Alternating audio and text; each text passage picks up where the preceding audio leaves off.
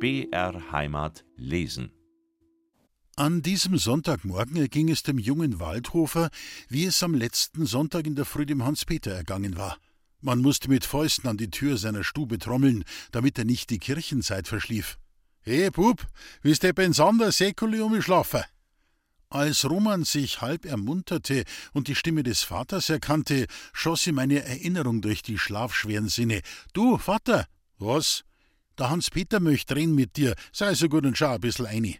Na ja, meinetwegen. Und du, Bub, tummel dich, es ist etwas da für dich. Du kannst deine Freude dran haben. Lachend ging der Waldhofer über die Stiege hinunter und in Hans Peters Kammer. Da spürte man noch allen Qualm, den die ausgebrannte Lampe zurückgelassen. Sakra hat's da herin der Düftel. Der Waldhofer riss das Fenster auf, und weil auch die Türe noch offen stand, blies die frische Morgenluft mit kräftigem Hauch in diese Stube hinein. Ein Bündel Sonnenstrahlen flimmerte mit schrägem Band durch das Fenster herein und warf über die geblumpten Kissen und über die Brust des Kranken ein Zitterspiel von goldigen Lichtern.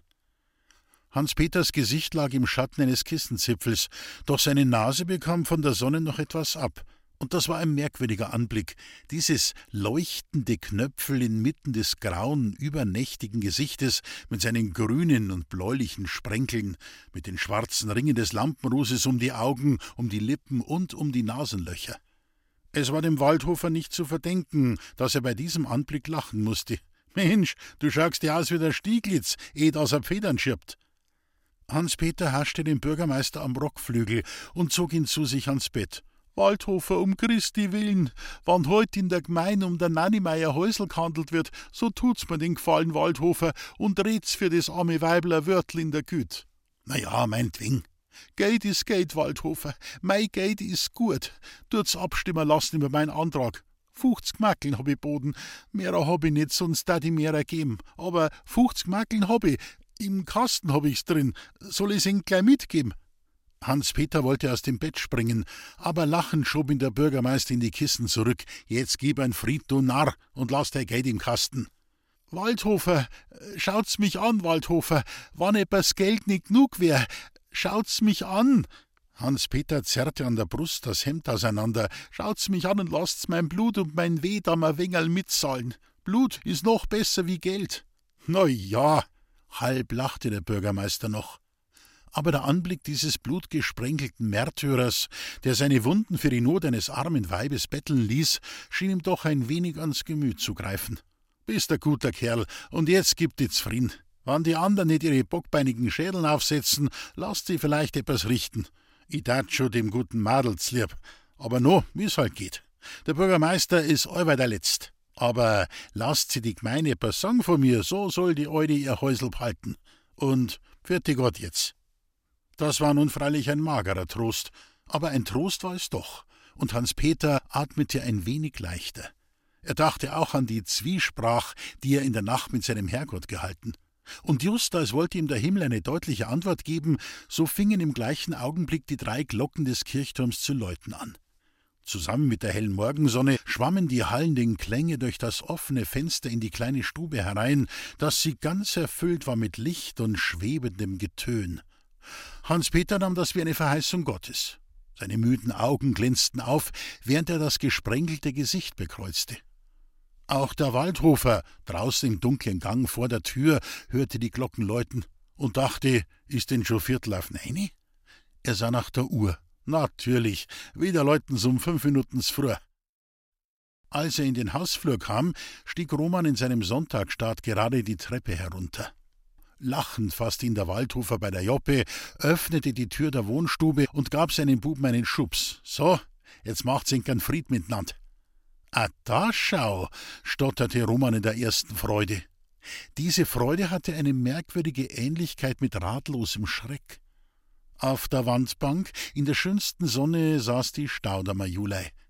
Wie ein lebendig gewordenes Farbkästel war sie anzusehen, um die Schultern das bunt geblumte Fransentuch, auf dem Hütel ein Sträußchen der roten Geranien, die zur Winterszeit in den Stuben blühen, und um den Schoß die Seitenschürze, die in der Sonne bald blau wie der Himmel, bald rot wie Feuer schillerte. Ihr Hals und ihre Brust waren umzittert vom Gefunkel der silbernen Ketten und Schaumünzen. und unter dem Schatten der Hutkrempe blühte das rosig verlegene Grübchengesicht. In den frommen Taubenaugen glänzte der sanfteste aller Unschuldsblicke, und ein verschämtes Lächeln spielte um das kirschrote Mäulchen, ein Tischlein, das gedeckt war für den Verliebten. Doch Roman stand wie ein Klotz bei der Tür. Du bist da? Sie nickte. Ist nichts erstmal heut. So? Freilich hat's mir ja der Vater gesagt. Julei schwieg, legte das hübsche Köpfel auf die Seite und lächelte. Da schien sich zu Romans Erregung noch die Verwunderung zu gesellen. Wieder etwas Neues an ihr. Dieses Lächeln, das kannte er nicht. Noch immer schwieg sie, als hätte sie auf irgendetwas zu warten. Weil aber nichts geschah, verzog sie den roten Mund wie ein verdrossenes Kind. Geh du. Dann sagte sie ernst, eins muss doch nachgeben. Sie erhob sich, streckte die Hand und ging auf Roman zu. Der sah in der Stube umher wie einer, der etwas vermisst. Wo hast denn Mutter? In Julas sanften Augen zuckte ein Blitz des Ärgers auf. Bin ich da etwa allein nicht genug? Du allein, das bin ich halt nicht gewöhnt. Weil ich der Mutter davon bin, dir's lieb. Ganz sanftmut war sie wieder, und während sie immer wieder die Hand gestreckt hielt, lispelte sie verlegen, wann ich mein Unrecht eingesehen hab und wann ich dir's abbitten tu, da kann's doch auch nimmer so sein, oder ja? Zögernd nahm er Juleis Hand, und da lächelte sie rosig zu ihm auf. Bist mir wieder gut? Freilich, ja. Schatzl, sie wollte den Arm um seinen Hals legen, aber da nahm er seinen Hut von der Ofenstange. Jetzt müssen wir uns tummeln, sonst kommen wir zum Segen spät. Zusammenkleid haben's schon. Dieser jähe Abbruch der Versöhnungsfeier schien Julein nicht zu beunruhigen. Lächelnd sah sie mit unschuldigen Augen zu ihm auf. Er drückte den Hut übers Haar, doch als er schon die Türklinke in der Hand hielt, sah er das Mädel forschend an. Eins muss mir noch sagen. Was denn? Sie lächelte. Heut darfst alles von mir verlangen. Ist es wahr, dass Inka Mickey bei der Lausbüberei dabei gewesen ist, die sie Herrn Pfarrer verübt haben? Er bohrte die funkelnden Augen in ihr Gesicht. Aber Julei wurde nicht rot, wurde nicht verlegen und erschrak nicht. Ruhig hielt sie den Spürblick seiner Augen aus. Ob er dabei gewesen ist oder nicht, da bin ich mir selber nicht gewiss. Zutrauen dürft man's ihm schon. Wenn's aber wahr ist, was die Jungfer Katrin aussagt, dass Fensterscheiben um eins in der Früh gescheppert haben, so muss er unschuldig sein. So? Ja, so viel Kümmernis hat's mir gemacht, dass mir hart bist und gar nicht schlafen hab ich können am Sonntag auf Nacht. Und da hab ich's hören können, ganz genau, wie er heimkommen ist. Ich schlafe bei der Mutter in der Kammer, das weißt doch. Sie seufzte und schmunzelte ein wenig, und da hört man alles, was im Hausgang schicht. Ja, und erst danach hat's zwölfig geschlagen auf unserer Uhr in der Stuben draust. Mehr habe ich nicht aussagen können.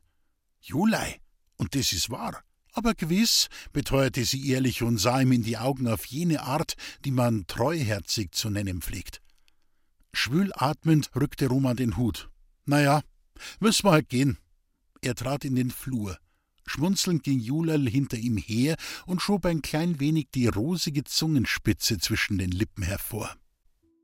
Mit dem Kopf voran, als ging es durch Sturm und übles Wetter, marschierte Roman in den sonnigen Morgen hinaus und machte Schritte, dass Julai trippeln musste, um sich an seiner Seite zu halten. Auf der Straße schmiegte sie sich im Schnellschritt an seinen Arm und fasste seine Hand. Roman wich auf die Seite, das lass gut sein, so etwas mag Mutter nicht lein, und auf der Straßen, das uns Leid auslacher. Aber die Straße war leer. Von allen Kirchgängern waren da Roman und sein Bräutel die letzten. Geh du, so viel nachträgerisch bist. Ich bin halt wie ich bin, umdrachseln kann ich mich nicht. Die Sonne schien nicht so heiß, dass man eine nasse Stirn bekommen konnte, und dennoch nahm Roman den Hut ab und fuhr mit dem Taschentuch über das Gesicht. Die Hitze, die in ihm kochte, schien sich zu steigern, je näher sie der Kirche kamen. Julei sah ihn von der Seite an. Immer unruhiger wurde ihr Blick. Schatzl, was hast denn? fragte sie mit aller Zärtlichkeit einer liebenden Seele. Sorgen hab ich, fuhr es aus ihm gallig heraus.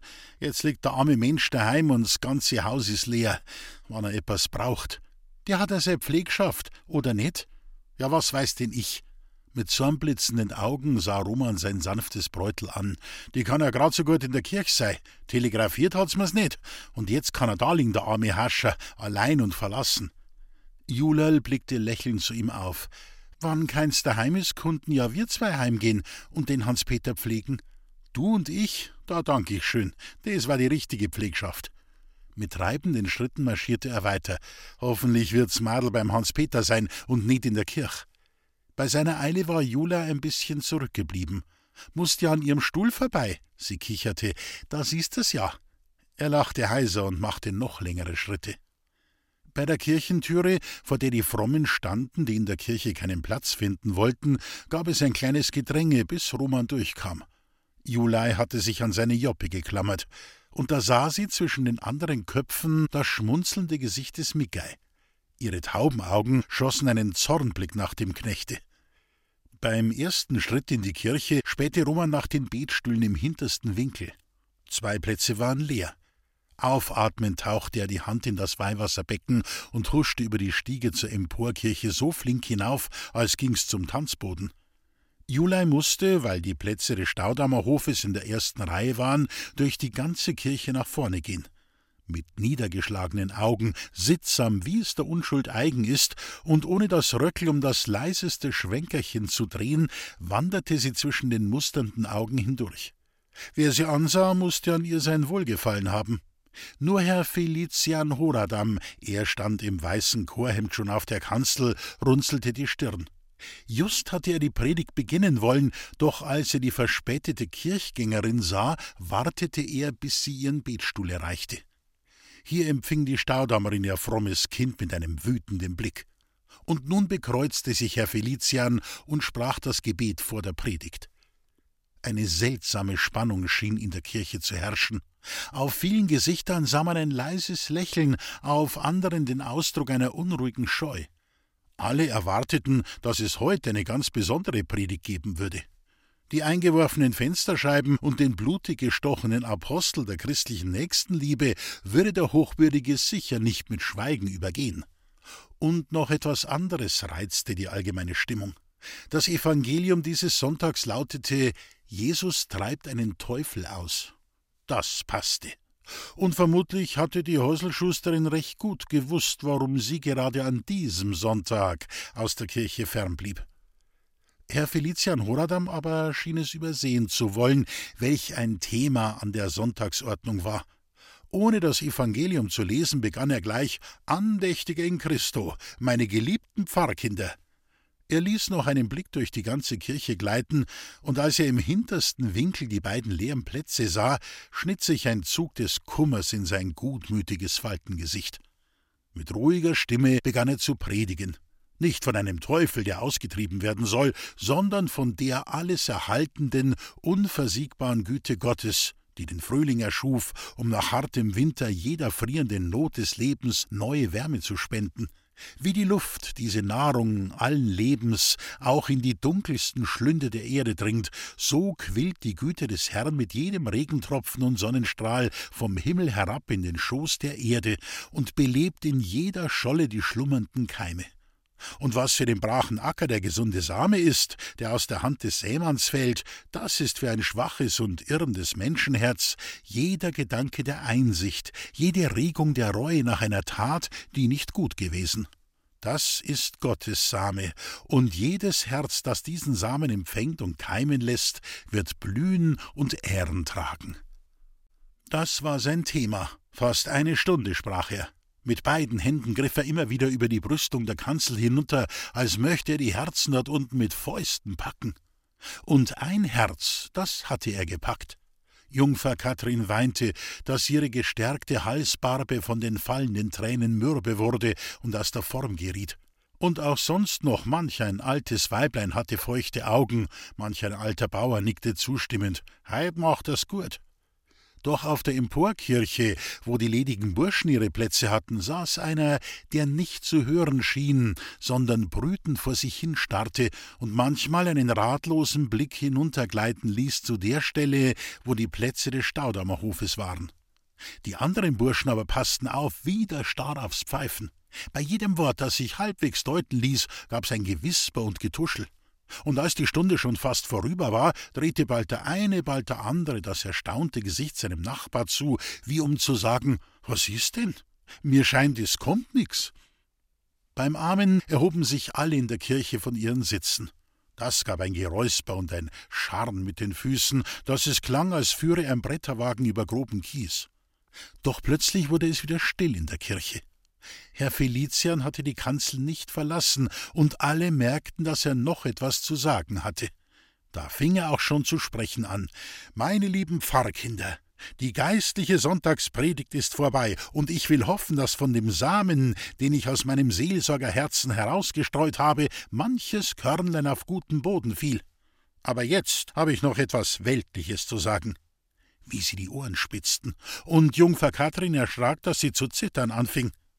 Die Kanzel ist freilich nicht der Ort für weltliche Angelegenheiten, aber weil es ein Dank ist, den ich öffentlich aussprechen möchte, so wird mir's der liebe Gott gewiss nicht übel nehmen, wenn ich das auf der Kanzel tue.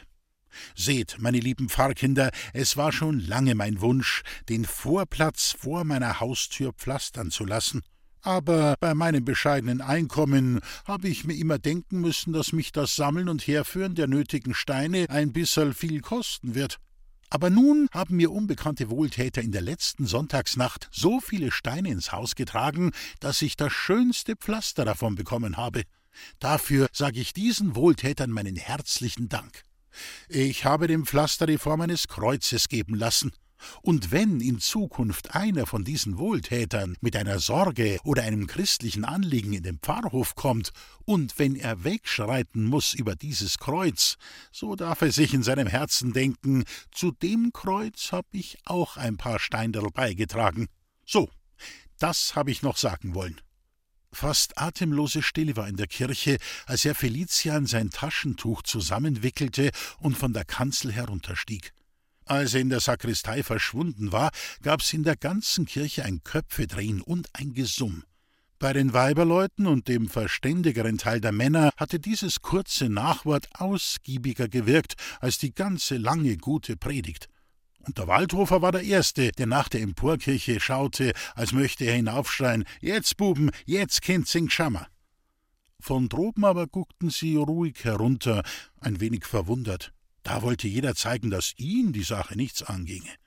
Dem einen oder anderen stand wohl das Blut mit dunkler Röte im Gesicht, als ein Zeichen jenes Ärgers, den in bockbeinigen Naturen eine gut verabreichte Ohrfeige zu erwecken pflegt.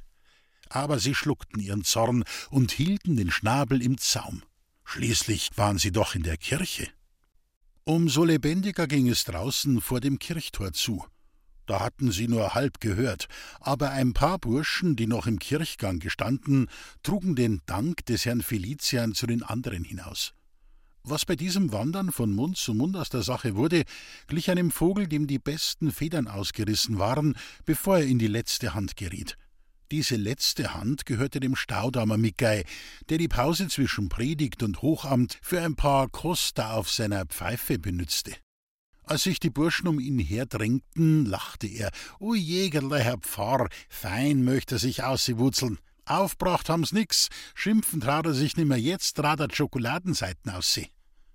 Rauschend begann in der Kirche die Orgel zu spielen, ein Zeichen, dass Herr Felicia mit dem Kelch zum Hochamt ging. Michael schob die Pfeife in die Joppentasche.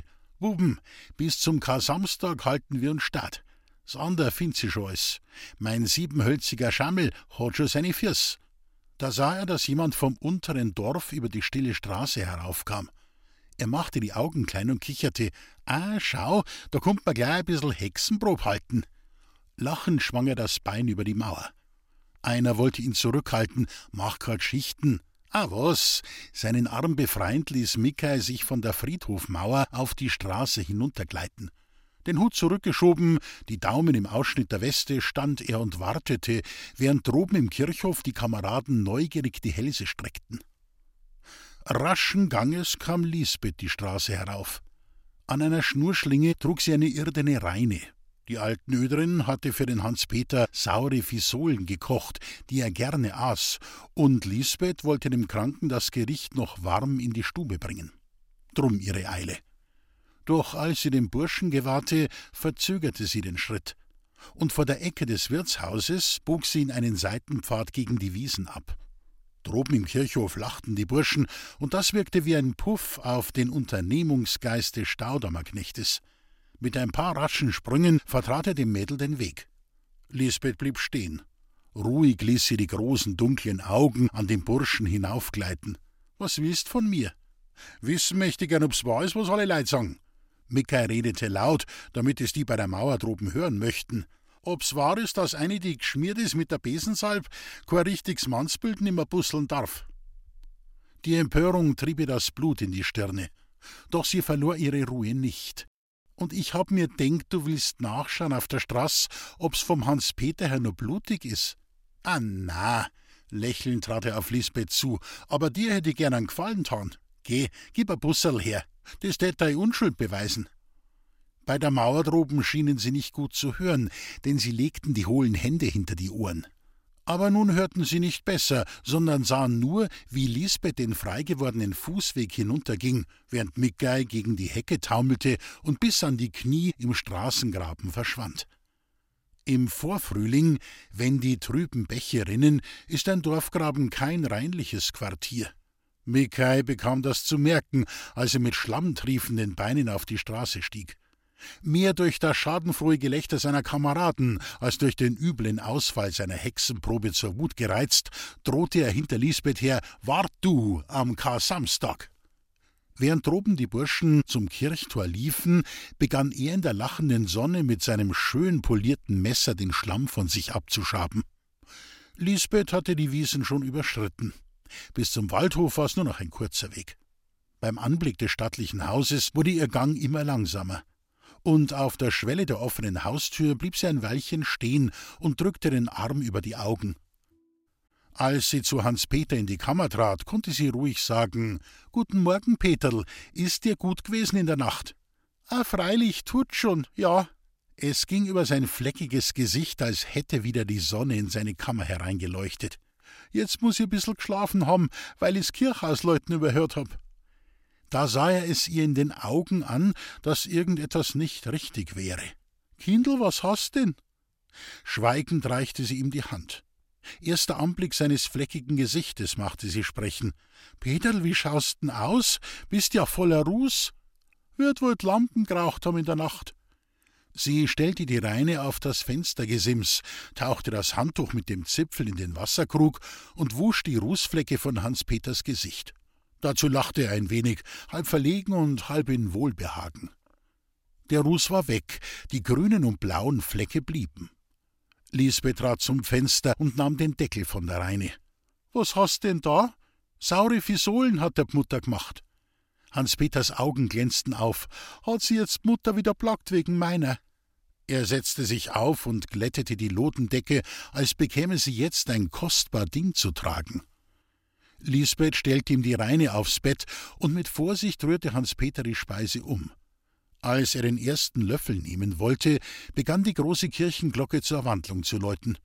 Hans-Peter legte den Löffel wieder hin. Während er betete, sah er immer die Lisbeth an, als ginge ihm ein Gedanke mit Unruh durch den Kopf. Und kaum, dass er sich bekreuzt hatte, fragte er: Kindl, ist ja die Kirche noch gar nicht aus. Warum bist du nicht drin? Und grad heut wär's beten so viel Präsanti gewesen. Lisbeth schwieg. Die Wahrheit wollte sie ihm nicht sagen, und lügen konnte sie nicht. Elisabeth, warum bist du nicht drin? Weil Mutter daheim bleiben hat müssen, und da bin ich halt bei ihr blieben und hab ihr statt der Predigt fürgelesen aus der Schrift. So, so, Mutter. Das war für Hans-Peter ein Grund, hinter dem es kein Denken und Fragen mehr gab. Wo d Mutter is, da is unser Herrgott allweil. Heut hilft er. Mit die Glocken hat er mir's gesagt und mit dem Sonnenschein, ja. Der liebe Herrgott weißt, der hat seine Paragraphi. Die sind ein bissel anders wie die unsrigen. Da tu dich nicht sorgen, Elisabeth. Das Häusl bleibt der Mutter. Er begann zu essen. So viel gut sind's, enkerne Fisolen. Lisbeth hatte sich zum Fenster gewendet, um die Tränen fortzutrocknen, die er nicht sehen sollte. Langsam aß er, als möchte er jeden Bissen doppelt genießen. Dazu brauchte er so lange, dass man das Hochamt schon ausgeläutet hatte, bis er fertig wurde. Nun lag er in die Kissen zurückgelehnt und konnte durchs offene Fenster das lustige Schwatzen der Leute hören, die von der Kirche kamen. Heut muss ein feiner Tag sein, Geld, und alles ist wieder gut. Mutter darf sie nimmer sorgen. Und du bist da. Und den Roman habe ich seit gestern auch wieder auf gleich. Jetzt hat er's wieder lieb. Lisbeth schien nicht zu hören. Neben dem Fenster stand sie an die Mauer gedrückt und starrte auf die Straße hinaus. Hans-Peter hob sich aus den Kissen. Als er Lisbeths Augen sah, erschrak er. Kindl, was hast denn? Als ob dir's Glück vorbeiging und da hat sie nicht umschauen auf dich. Umgeschaut hat's schon. Sie wusste nicht, dass sie sprach, und nun erschrak sie selbst. Elisabeth, frisch Wasser muss ich dir holen. Sie nahm den Steinkrug und verließ die Kammer. Draußen im finsteren Gang blieb sie stehen, wie von einem Schwindel befallen. Und auf der Straße, unter der lachenden Sonne, fragte das sanfte Julerl, warum schaust du denn allweil um, als hättst den Waldhof noch nie nicht gesehen? Romans Laune schien sich in der Kirchenluft eher verschlimmert als gebessert zu haben. Jetzt mal habe ich die liebste Freude gehabt, so oft ich meinen Haushof angeschaut hab. Und gar nimmer gefällt er mir jetzt. Wird ihn der Vater schon weißen lassen müssen aufs Frühjahr. Julei schmunzelte. Ja, ein bissel darf er sich schon aufputzen, der Waldhof, nach die Ostertag. So? Meinst? Schweigend gingen sie die Straße hin, während vor ihnen die Staudammerin zwischen dem Nachbar und seinem Weib in erregtem Disput mit dem Rosenkranz schlenkerte.